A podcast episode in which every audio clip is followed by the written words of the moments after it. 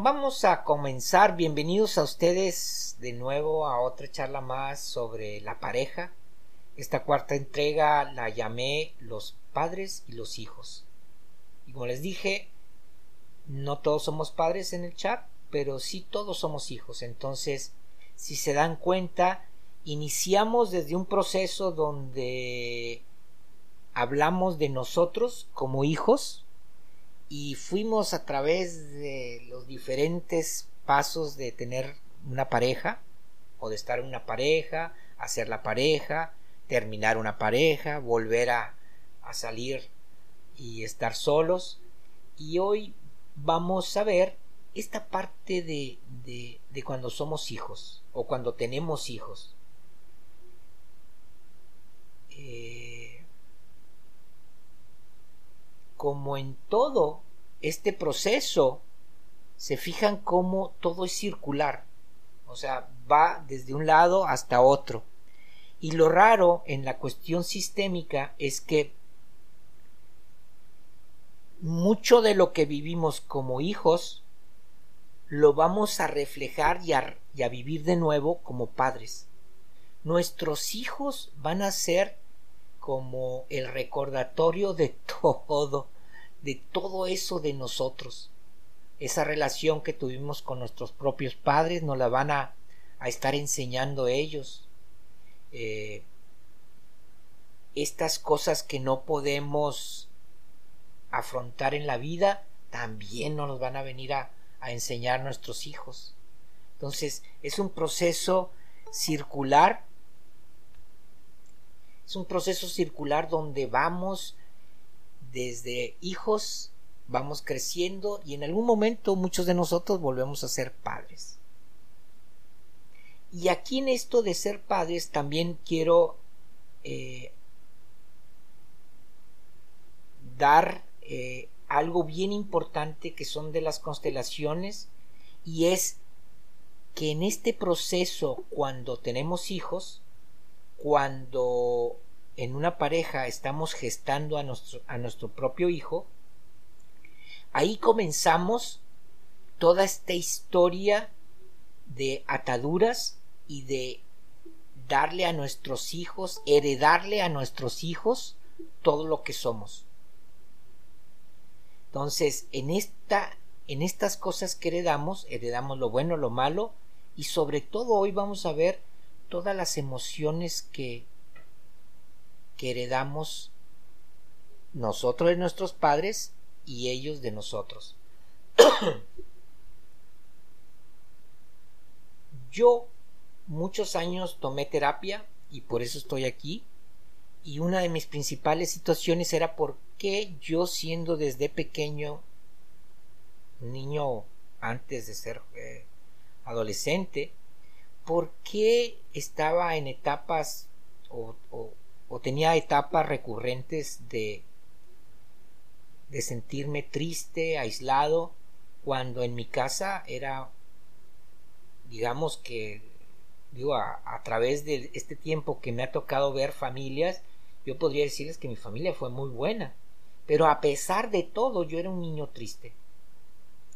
A pesar de todo yo en muchos tiempos soñaba con morirme y algo que, que llevé mucho a la terapia fue que a mí me gustaba o sea, jugar solo de que estaba en un hospital en la cama de emergencia.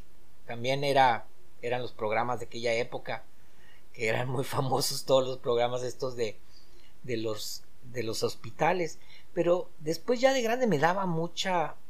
Eh, me llamaba la atención por qué o sea, ¿de dónde me salía esa tristeza o por qué, por qué jugaba con eso? Si en mi casa nunca había habido grandes cosas. Fui creciendo y de ser en una familia muy religiosa, eh, mis dos hermanas eh, se casan intempestivamente y, se casan eh, teniendo a estando embarazadas. Entonces, para una situación en México era así como muy problemático eso. Y después me viene a mí el, el divorcio. Y digamos que eso es como mi etapa de hijo. Algo que les quiero platicar ahora de cómo el, el, mundo va dando vueltas a través de constelaciones y de mucha terapia, fui trabajando que en algún tiempo con mi esposa, con la madre de mis hijos, yo habíamos perdido un hijo antes de casarnos.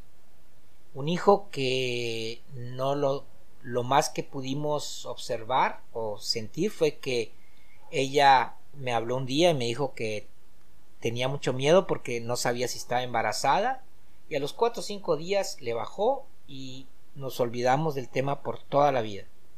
Y bueno, eh, tuvimos un matrimonio con hijos, uno tiene diabetes infantil desde los cinco años y el otro gran parte de su niñez tuvo bastantes problemas de asma.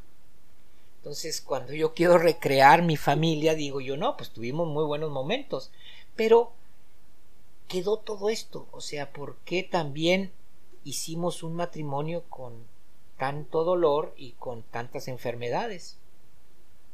En las constelaciones, después de mucho tiempo, eh, pudimos ver, pero estoy hablando que mucho tiempo, esto yo lo pude volver a, a vivir te podría decir hace como cinco años. En una constelación me parece que muy probablemente yo perdí un hijo con la madre de mis hijos antes de que nos casáramos. Y, y lo raro fue que en ese tiempo mi hijo se estaba sintiendo muy mal emocionalmente, estaba muy, muy deshecho porque venía eh, de cortar con la novia y en ese momento le digo, ¿nunca has pensado que pudieron haber perdido un hijo?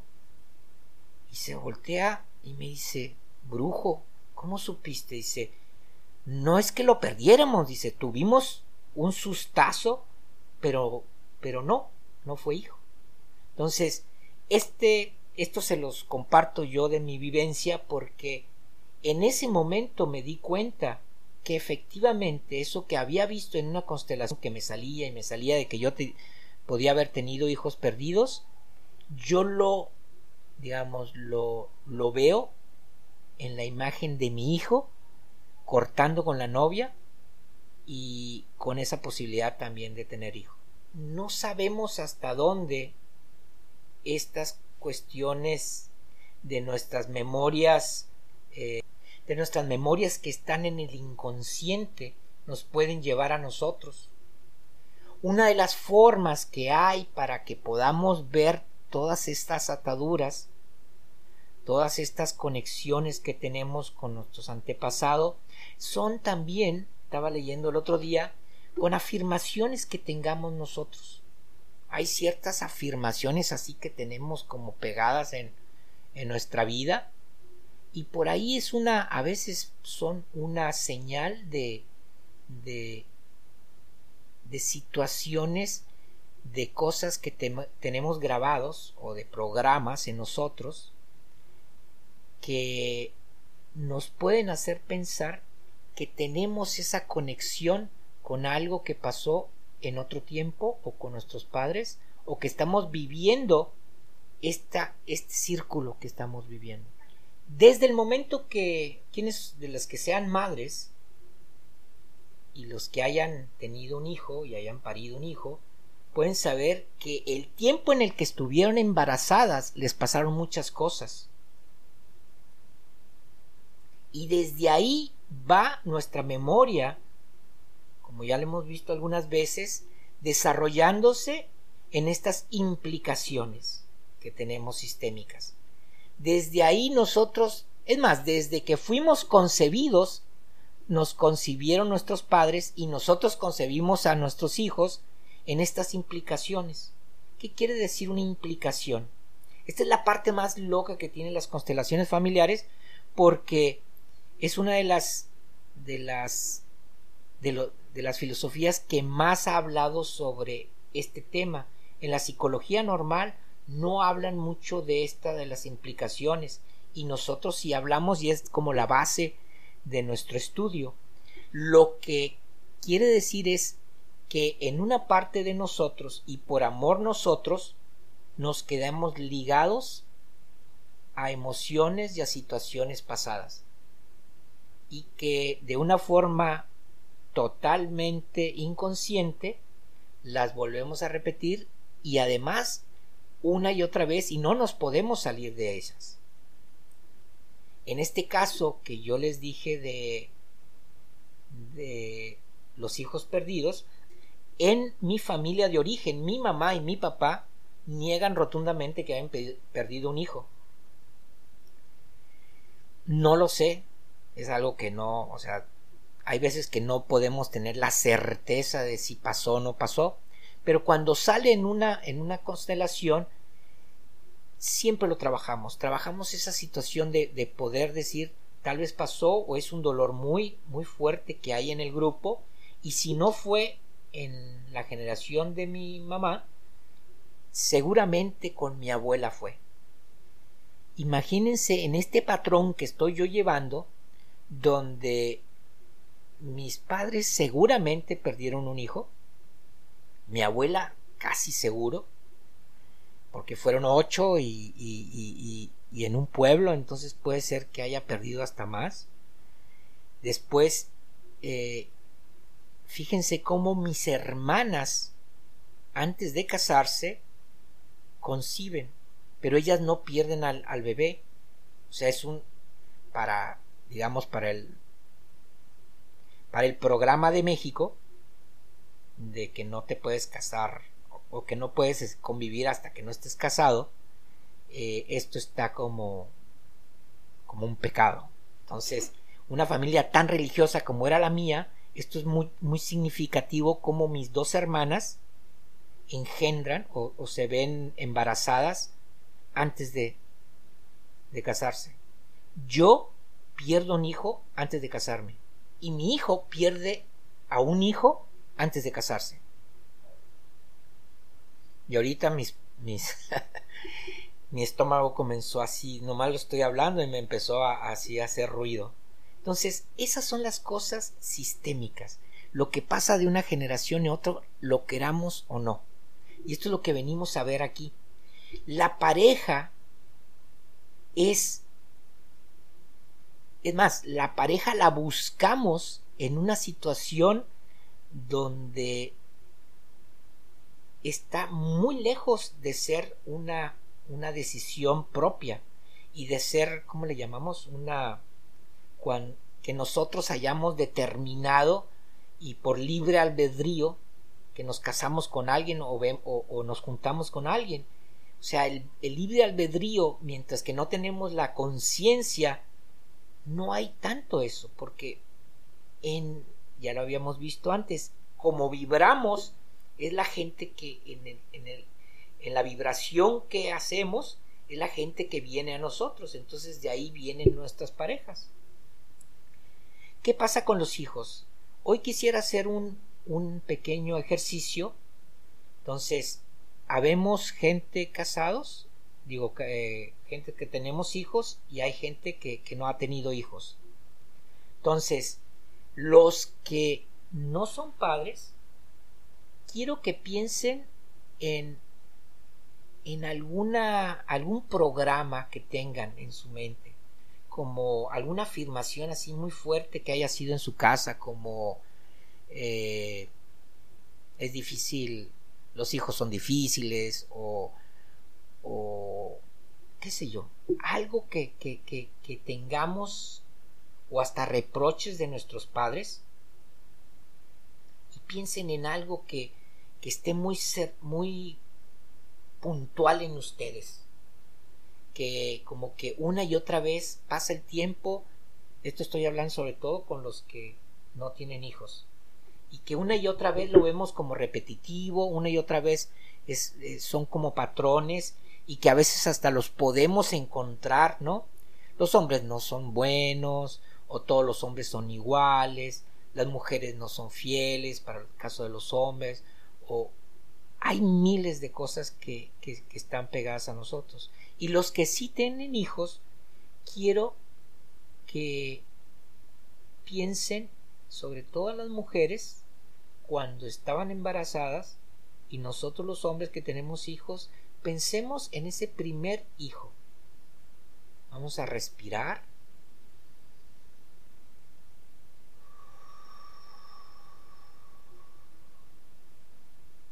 En este momento vamos a tratar, yo creo que todos me están viendo, entonces tratar de conectarse conmigo. Desgraciadamente este programa no me deja ver así a todos, pero bueno. Eh, vamos y conéctense conmigo, conéctense con los demás, los que tengan posibilidades de, de, ver más a más gente, véanlas, respiren hondo, que tal vez en alguno de ellos vamos a encontrar a alguien que se parece, a alguien que nos recuerda. Respiramos hondo y los que somos padres vamos a pensar en esos primeros momentos cuando supimos que estábamos embarazados, que venía el primer hijo. ¿Cuál fue la sensación? Nos dio miedo, nos dio alegría. Pero cuando digo cuál fue la sensación, la sensación real. Porque muchas veces tampoco está bien visto que uno diga que no quería el hijo o que le dio miedo el hijo y, tenemos miedo como que eh, eso lo vaya a escuchar el feto. Y aunque sí lo escucha digamos en el sentido lo que importa en este momento es tocar ese sentimiento de cómo llegaron nuestros hijos. Respiramos hondo.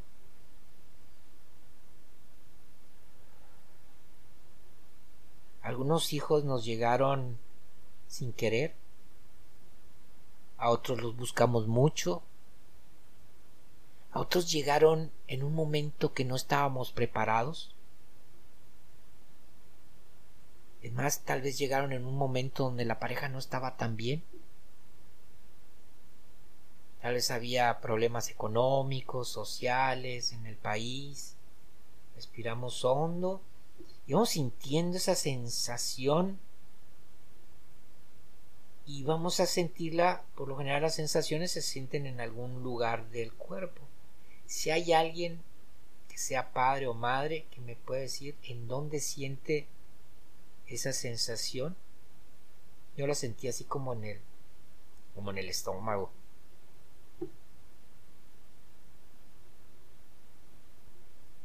Existe lo que nosotros le llamamos un alma familiar en esa alma familiar, o en psicología se conoce como el inconsciente familiar, ahí conviven y están todas las emociones de todo nuestro grupo como sistema familiar, en el cual es una energía, una fuerza que está ahí y no importa si están vivos o muertos. Lo que importa para nosotros es que nosotros estamos vivos y en todo momento estamos teniendo contacto con esa con esa alma familiar, con ese inconsciente familiar. Y la situación es que ese inconsciente familiar y ese inconsciente mío va a ser que gran parte de, como lo hemos visto, de todo lo que nosotros decidimos, lo decidamos desde una mirada con este inconsciente. ¿Qué tiene que ver Graciela, que está allá en, Australia? Karen, ¿tú dónde estás? Aquí en México. Ah, bueno, y Karen está en México. Entonces, ¿qué tiene que ver una con la otra? Bueno, lo único que tienen que ver es que en este momento, en ese en este campo mórfico, en este campo que hemos formado entre todos los que estamos aquí, compartimos muchas cosas y compartimos información y de alguna manera mucha de la información de Karen tiene que ver con alguna cosa que se parece a, a las de Graciela y por eso las constelaciones son tan fuertes. Porque las personas aunque yo las haya tomado así como las tomé una u otra eh, ya el simple hecho que hayan venido el día de hoy quiere decir que que hay algo fuerte hay algo más grande que las trajo a la constelación o al trabajo cuando trabajamos en la constelación, trabajamos en este campo, le llamamos, y este campo no importa que uno esté, eh, que yo esté en Argentina, Karen esté en México y Graciela esté en, Australia, no importa, porque no nos estamos comunicando por el Internet, sino este campo es energético y estamos tan cerquitas el uno y el otro que podemos sentir y vibrar con el otro. Así como ahorita hicimos este ejercicio pequeño, así es nuestra vida real siempre con toda nuestra familia todavía es más fuerte. Los niños son más inocentes, les decimos nosotros. O sea, hay una inocencia tal que están expuestos ante toda la fuerza del sistema. Y al decir toda la fuerza del sistema estoy hablando de estas fuerzas que actúan eh, en el orden, en el equilibrio y en el dar y tomar y en la pertenencia. Entonces, los niños pequeños están muy sujetos a esto. Cuando nosotros fuimos niños, estuvimos sujetos. Eh, esto que a veces decimos, bueno, eh, a veces desde, desde algunas miradas de algunos psicólogos o algo, dice el por, que, que, no les gustan las constelaciones o no creen en las constelaciones, porque dicen, bueno, como un pequeño movimiento como ese que hicimos con Cain y Graciela pudo haber tenido una situación de, de arreglar algo. Bueno, lo sabemos porque Graciela sintió algo y Karen sintió algo. Y no es que yo haya hecho una fórmula diferente o que yo sea el, que el, un mago que esté haciendo las cosas para que sucedan con Karen.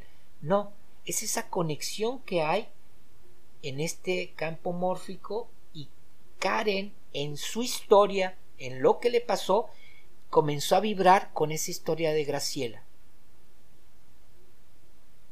¿Por qué las elegí? No las, o sea, las elegí como entraron, pero por alguna razón eh, tenían algo en común. Ya si lo viéramos más a, detalle, qué fue lo que Karen estaba sintiendo y por qué Graciela estaba sintiendo eso, vamos a ir abriendo como más registros y más cosas, pero se fijan cómo eh, nuestro inconsciente es tan fuerte que no tiene espacio ni tiempo. Todo lo que vivimos de lo que está en este espacio mórfico lo vivimos como real. Entonces, en este momento Karen la llevé a un lugar donde tocó emociones tal vez muy pasadas, de hace mucho tiempo, pero las vivió en tiempo real. O sea, se pudo, la mente es tan fuerte que ese recuerdo regresó y la hizo que se ligara con Graciela en otro tiempo real de algo que ya había pasado. Bueno, eso nos pasa todo el tiempo y en la pareja más, más nos pasa. Entonces, eh, como hijos vimos que ya somos todos mayores y tenemos que sanar todo lo que haya pasado con los padres. Pero ahora vamos a ver qué vamos a hacer nosotros padres con los hijos. O sea, ¿qué tenemos que hacer nosotros para liberarlos de todas estas implicaciones sistémicas? para que puedan vivir mejor. Entonces, lo que tenemos que hacer es, tenemos que tomar nuestra vida y resolverla.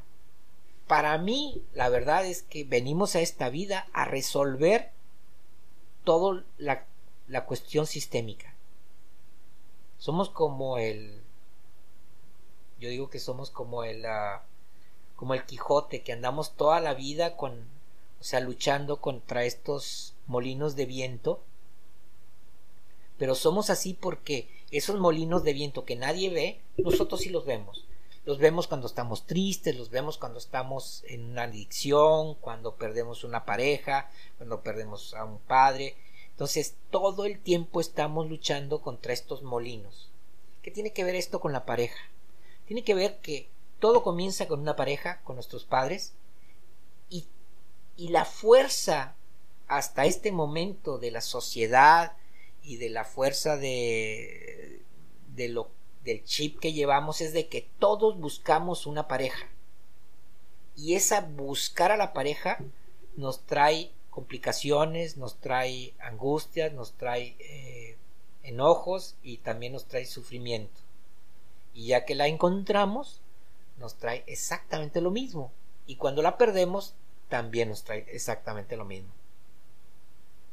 Entonces, de lo que se trata es que yo les he venido diciendo mucho que para mí la pareja viene a enseñarnos algo. Entonces, en todo esto yo quisiera ver de convencerlos de que el, primer cambio de mirada hacia la pareja tiene que ver con que la pareja está para enseñarme algo.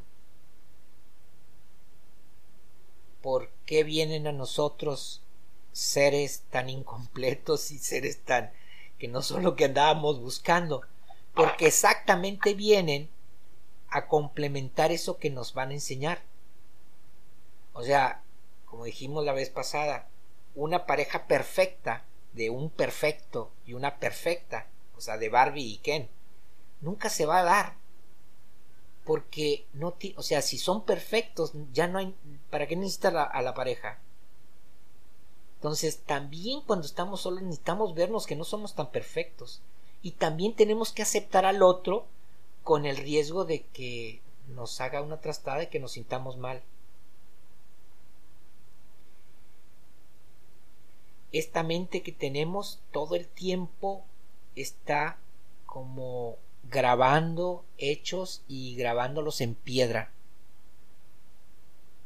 Y no siempre tiene la verdad. Por eso las constelaciones, cuando vamos a esos registros, a veces ayudamos desde otra mirada de aquel tiempo a que su espíritu, su alma, pueda ver otra verdad, otra verdad que en su momento histórico no veíamos. Entonces, nosotros siempre vamos a tener la fuerza del sistema a estar implicados. Y por estas implicaciones, a veces damos la vida por papá, a veces nos podemos separar, a veces nos vamos muy lejos, a veces podemos encontrar pareja, a veces no. Pero el lazo de las implicaciones nace aquí, entre la pareja y los hijos. Ese es el, o sea, como la pareja se encontró desde desde esta ecuación, al hijo también lo generamos con esa misma implicación. Entonces, lo importante, como en toda constelación, es que nos demos cuenta, que lo veamos, que volvamos a tocar y a poder como reescribir lo que pasó o que teníamos. A mí me dicen muchas veces eso de es que mi mamá dice que no me quería o es que mis papás me querían abortar o me querían o me quisieron o me regalaron o, o, me dejaron y, y me dieron en adopción bueno todas esas cosas son cosas que vienen en nuestra vida para ir superando y las tenemos que superar de alguna u otra manera. Entonces hoy en las implicaciones de que quería platicar sobre la pareja y los hijos es este término que en la medida que nosotros vayamos a través de todo lo que vimos en estas, en estas cuatro partes de la pareja, irlas trabajando en nosotros, y cuando la pareja se encuentra ya no hay paso atrás. Cuando encontramos cualquier eh, pareja y tenemos una relación con esa pareja, nuestras cartas están echadas, nuestra hay algo que nos va a unir, y a veces eso que nos une nos une la vida. Viene un niño, viene una vida. Entonces, eh, cuando está la pareja, ahora volvemos a buscar y la encontramos y, tal vez para muchos que tengan mucho tiempo con la pareja digan, bueno, ¿qué estoy haciendo contigo? Bueno, hay algo que siguen ahí. Y lo que tenemos que desmembrar, como lo vimos en la clase pasada, es hasta dónde voy a aguantar, hasta dónde voy y va a ser necesario seguir con esta pareja.